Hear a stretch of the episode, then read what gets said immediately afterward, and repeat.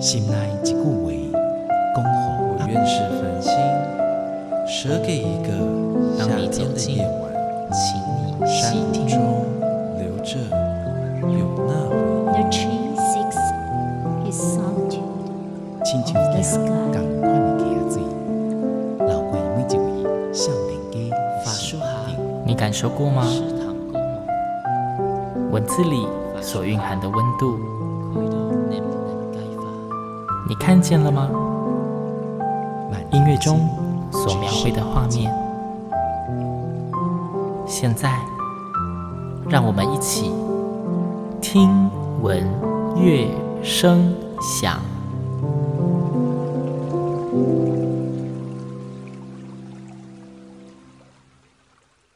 Hello，各位听众朋友们，大家好。欢迎收听今天的节目，我是主持人星洋。欢迎再次跟我一起听闻乐声响。听到新娘的声音，大家应该可以猜到，今天新娘又要推荐优质的艺文演出喽。最近这两三个月，正好是台中国家歌剧院《遇见巨人》系列演出的时间。《遇见巨人》的每一场演出，都可以说是艺文界的指标性展演呢。今天要介绍的作品，也是一部已经演出很多次，甚至有登上过国际舞台的跨界制作哦。这部作品，它融合了传统南管戏以及现代剧场。这部作品是江之翠剧场的《行过落金》。这期节目。星洋非常荣幸可以邀请到《行过洛金》这出剧的导演以及制作人陈玉典老师跟刘婉仪老师来担任节目来宾，跟大家好好的聊一聊江之翠剧场以及《行过洛金》。两位好，听众朋友大家好，听众朋友大家好，主持人好。好，那首先我想先请嗯。听说制作人本身就是江之翠剧团里面的成员嘛？是。那是不是可以跟听众们介绍一下关于江之翠剧团？你们是什么时候成立的？那你们这个剧团又都在演些什么呢？我们剧团是在一九九三年的时候由周义昌先生所创立。呃，早期的团员们呢都会接受呃一系列的。比较不一样的训练，就是可能会有呃太极导引、气功、北管、呃、南管，然后嗯掐够等等的顶陶的这种训练，然后就是。其实并不是说真的要以南管跟梨园戏为主，然后在这个摸索的过程当中，最后确立了以南管跟梨园戏为核心，然后作为主要的发展的脉络这样子。那一直到现在，就是已经二零二一年了。那因为二零一六年的时候，周一昌先生带着学生去印尼学习宫廷舞的路上就过世，这样。那现在就由资深团员陈陈嘉文担任团长，那带领。着我们继续呃探索这项传统艺术的的精华，这样。哦，所以这样子听起来，团务的运作上是曾经有中断过的，是吗？是的，其实因为你知道经营剧团就蛮困难的，然后包括我从一七年就是。着手网团，我一一年进团的时候，其实是担任前后场这样子，就是有在学习前场，然后也在后场，就是担任乐师。那到一七年的时候，比较开始有进入这个营运剧团的过程当中，常常也有很多次都觉得，哎，我们要继续走下去吗？但不知道为什么，就是洛金这个制作就这样一直走到现在，我个人也是觉得非常的开心，就是。因为这一出戏，然后让再把大家聚拢在一起的感觉非常的好。好，那我的下一个问题是，想简单问一下，因为刚刚有提到剧团现在主要是在做南管跟梨园戏，是。对于南管跟梨园戏，它到底跟一般常见的其他剧种，例如什么京剧、评剧、歌仔戏，有什么不一样啊？可以简单叙述一下差异点吗？呃，举个两三个例子，比较明显的。好，第一语言上面就是一个很大的差异。有歌仔戏，咱都用台语来安尼唱，但是嗯、呃，梨园戏就会唱泉州话，就念白也是泉州话，然后唱曲也是就是很泉州话来演唱这样子。所以听起来呢，因为它跟南管一样，都发源在泉州这个地方，所以他们的。旋律听起来有点相似，但节奏会比较快一点点，使用的乐器有一点差异，这样。然后再来就是身段的部分，几乎是所有剧种当中最夸张来去模仿傀儡的一个剧种。所以如果听众朋友进来的话，就可以看到，呃，不管是旦科或是生科的老师们，他们在做身段的时候，大家可以去观察他们的关节上的细节，会非常的美。然后再搭配，呃，后场的乐师的鼓的。节奏会很好看，是是那种，就是有的时候可能在荧光幕上会看到有那种人走路的时候会晃一下晃一下，一直弯腰弯腰弯腰的那一种。大家知道嘎雷亚戏吗？傀儡戏，嗯，傀儡戏在泉州就是傀儡戏非常的有名，所以我我在猜会不会是像这样偶跟人的一个互相影响之下而所发展出来的一个很有趣的现象。那我下一个问题要请问导演哦，诶，请问陈导演，你是什么机缘跟江之翠剧场结缘的啊？我是先认识婉仪，我们在大学部一个研究所的课程中相识，这样，嗯、然后就有一天就问我说，要不要来导一个跨界的作品，有南管跟现代剧场，然后从一七年开始才第一次进行工作，这样。你本身对南管戏完全不熟。哦，你怎么知道我要问什么？因为太多人问我这个了，然后因为那时候就是接下这个导演任务之后，就开始就是寒窗苦读这样。寒窗十年寒窗无人问，一举成名天下。就边做边学啦，比较多是边做边学。那行过洛金这个主题是江之翠剧场的要求，还是您自己选择的？当初是婉仪提出来有这个制作，因为在我加入之前，他们其实已经进行过一个纸本上的读剧。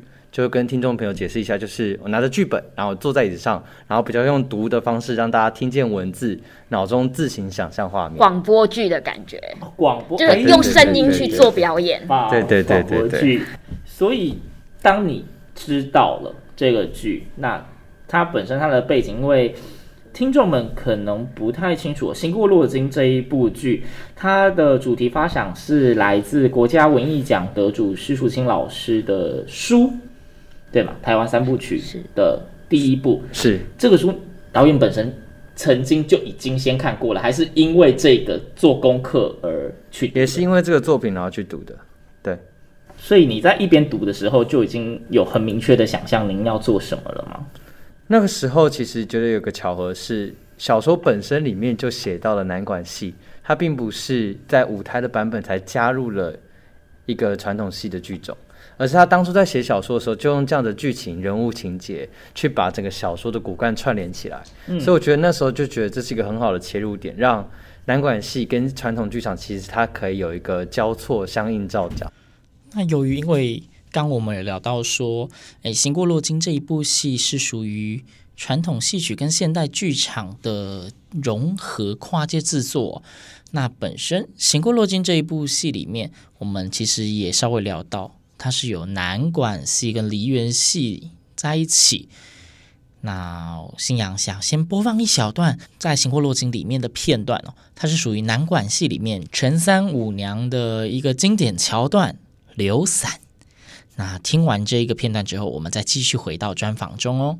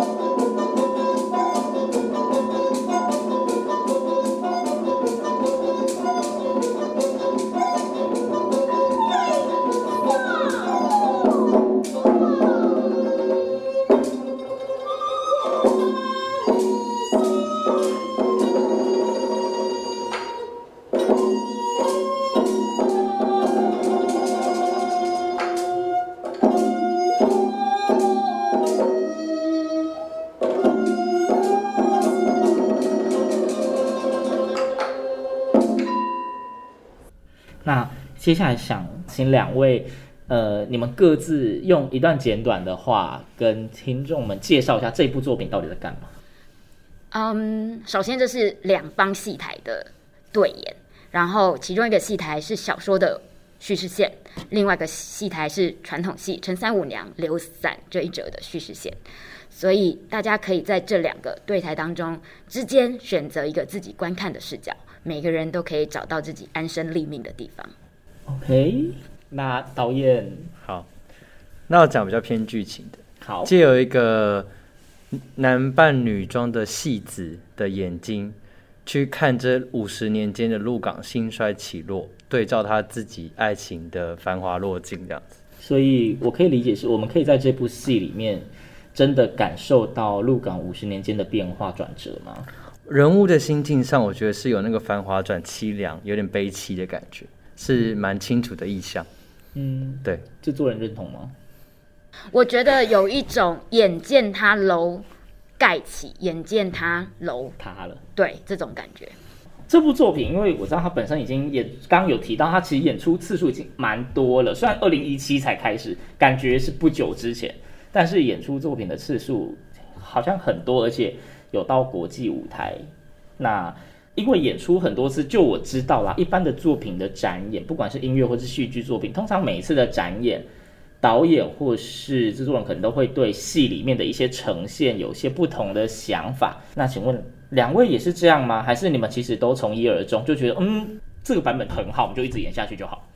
今年是《行过洛青》第六次的演出，严格来说，我们就有六个版本。因为我觉得这是传统戏曲跟现代剧场结合，跨界作品都会面临到的事情。它比较不是一个好好的完整的戏，放到哪里都可以演。它得要因地制宜，这个空间左边有门，右边没有门，这就会影响了演员的一些空间选择。对，所以每一次《新过洛青》上演，在不同的地方，我们都有做一些变动。嗯，因为我们去过庙里，我们去过法国亚维农的谷仓里，我们在实验剧场里，我们在不太是实验剧场又改成实验剧场的地方，所以我们都每一个版本都有做调整。然后我也觉得，随着工作这个剧本的年龄。我自己的年龄，我也觉得有更多的选择是把我自己放得更后面，然后观众原来被吸引的事情是什么，把它提炼出来。制作人的部分呢，也是差不多的想法吗？嗯，我自己觉得地域上的移动对我来说是有趣的，就是我们大部分虽然演过非常多次，但是基本上都是在台北这个地方，嗯，以及龙山寺我们演了两次，然后最后到亚维农演了二十一场，就是。当然说带着作品去旅行这种感觉，然后也透过很多次的扮演，因为传统戏必须要说是它是累积的状态，所以从许晴一路这样走了四年，在今年当中，你可以看到演员的成熟，他们在传统艺术的掌握上面更加的游刃有余的这个现象，我觉得非常的感动。刚刚讲到的比较多是因为场域或是。观众的反应限制，而做了一些调整。那演这一部戏本身在演的过程中，有没有例如说看到什么地方觉得我好像想改一下诠释的方式？纯粹就剧的演出的过程中，有没有突然灵光一现，觉得这里的感觉好像我不是很满意，我有些其他的想法？有经过这样的状况吗？我觉得结尾的部分会是我们比较大的更动。嗯。就是在第一个版本当中，就是小说里头，我们有把一个女性角色放进来，叫年秀，但她是一个非常隐隐身在之后的一个画师之女这样子。但呃，这就是在小说里头也有出现的，就会有一个突然的结尾这样子，以一个年秀这个女生画工之女，她其实没有琢磨很多，但我们不知道为什么觉得很吸引，所以我们就把它放进来了这样。但这个版本当中，她又隐身下去了，这样就决定还是。让观众可以很清楚地理解到许晴所浮散出来的角色阿弯，就是朱世光、乌秋，跟他所学习的传统戏的这个状态，这样子。嗯，其实蛮想顺着这个话讲下去，就是原本一开始在处理的时候，野心蛮大的，很想把整个小说讲清楚，那个时间感啊，那个历史的重量，但最后越来越修改这个结尾，就变成是。其实爱情里面，我们也可以探查到这些离散，那些时间的过去又再经历过一次，所以又把重心放回到许晴与刚刚提到的阿弯他的情感投射身上，所以有点比较精简去无存菁在这个结尾上。这样子戏整个演绎，就会发现其实，呃，整部戏都是围绕着主角许晴在走的。我这样理解应该是对的嘛？那也可以说，就是观众们可以从许晴半生的缘起缘灭，映照鹿港整个五十年间的繁华跟败落。那感觉上许晴就是一个非常悲情的角色，哎，我这理解是对的吗？因为它就叫口井啊，口井哦。对当初在命名上应该是有巧思，就是叫口井哦，它就是因为这样而叫许晴嘛，就是口井，就是是有这一个呼叫，就是有 老师有说他其实是有这个用意，但也不一定真的说要就的确把它直接复制贴，觉得是这个意思这样子。那大家知道鹿港的三大姓吗？不知西五科师黄许他们的姓氏是是这样三个姓这样。OK，那讲到许晴是如此的悲情，呃，星洋想再让大家听一段哦，关于加之翠剧场《行过洛金》这一出剧里面的一段音乐。这一段音乐呢，一样是南管乐嘛，它的曲名叫做《孤凄闷》，听起来就很悲很忧伤。我们先欣赏一下这一段音乐，再接着回到节目现场。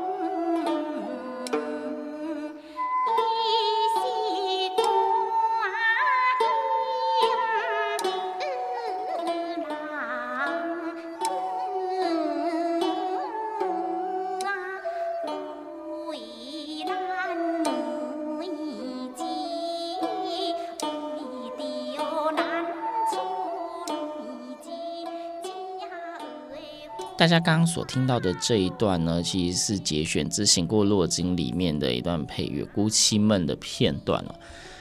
哎，大家不要听他觉得就是很平和，感觉我不知道会不会有人觉得有点单调，但其实，在看剧的现场中，你要记得哦，舞台上可是同时间有两场戏在演呢。你所听到的是在南管剧的那一边，相信那个女旦的身段跟她符合南管梨园戏的那一种摇摆的姿势、关节的肢体扭动。一定会让你感受到一种不一样的美感，而且同一个时间，旁边在演现代剧的许晴可不是闲在那儿呢。也就是说，其实这个比较像是一个背景音乐，但实际上你在舞台上面还是可以看到相当丰富的画面，绝对会让你有事可以做，耳中听到美丽的乐音，眼中看到。唯美的画面，我相信这一首乐曲在剧场的现场，绝对可以让你有不一样的体验哦。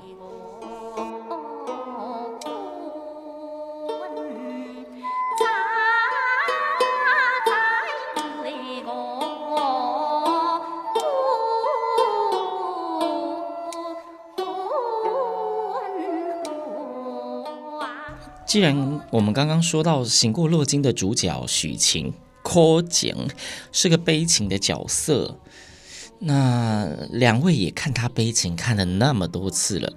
如果说今天这个角色真实的站在你们面前，你们会不会有些什么话想对他说呢？有有些人一旦错过就不在，把握当下啦，把也勉励我自己。那那今天其实就是跟大家简单的介绍这一部戏嘛。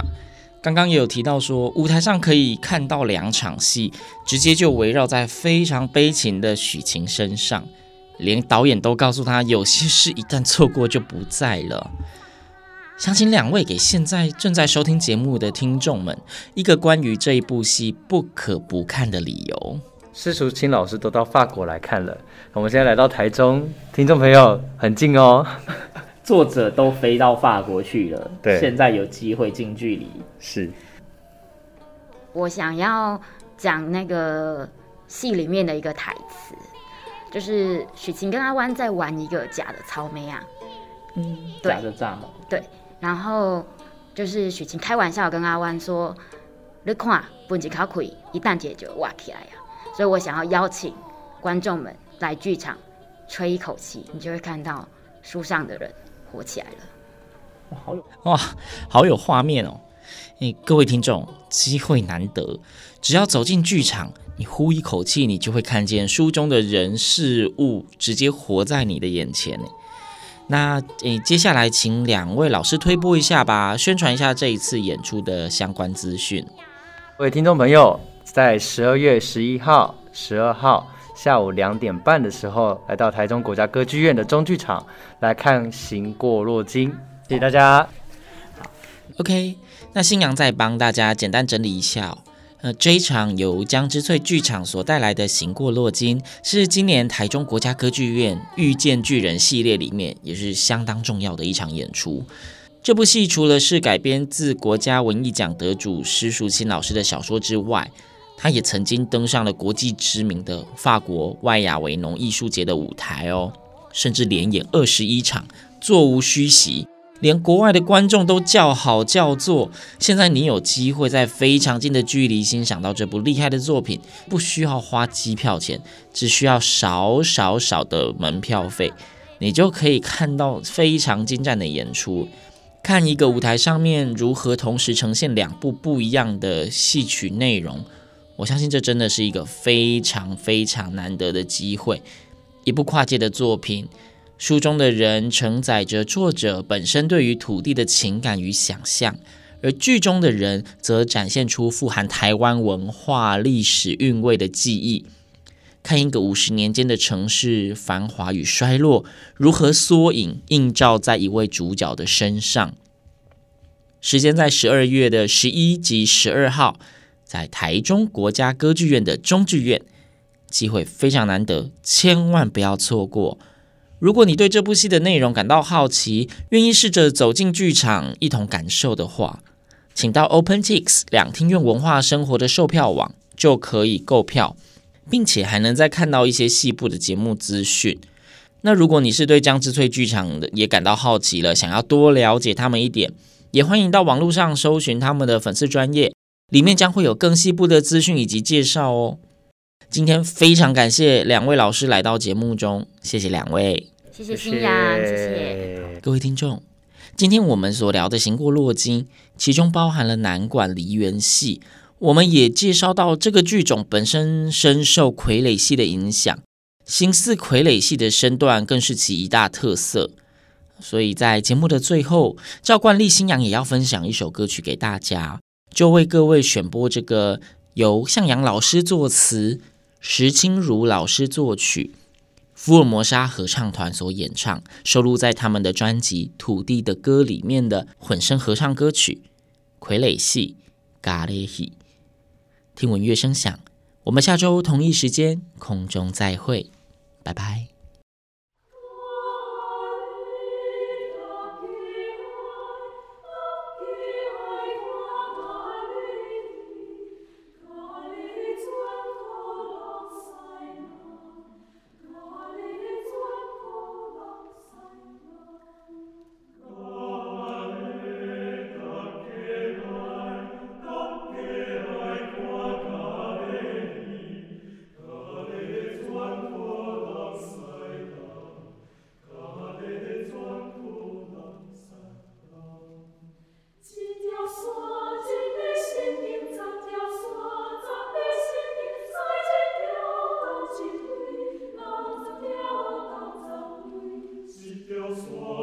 心百姓造所塑，把百姓塞进庙，当金鱼。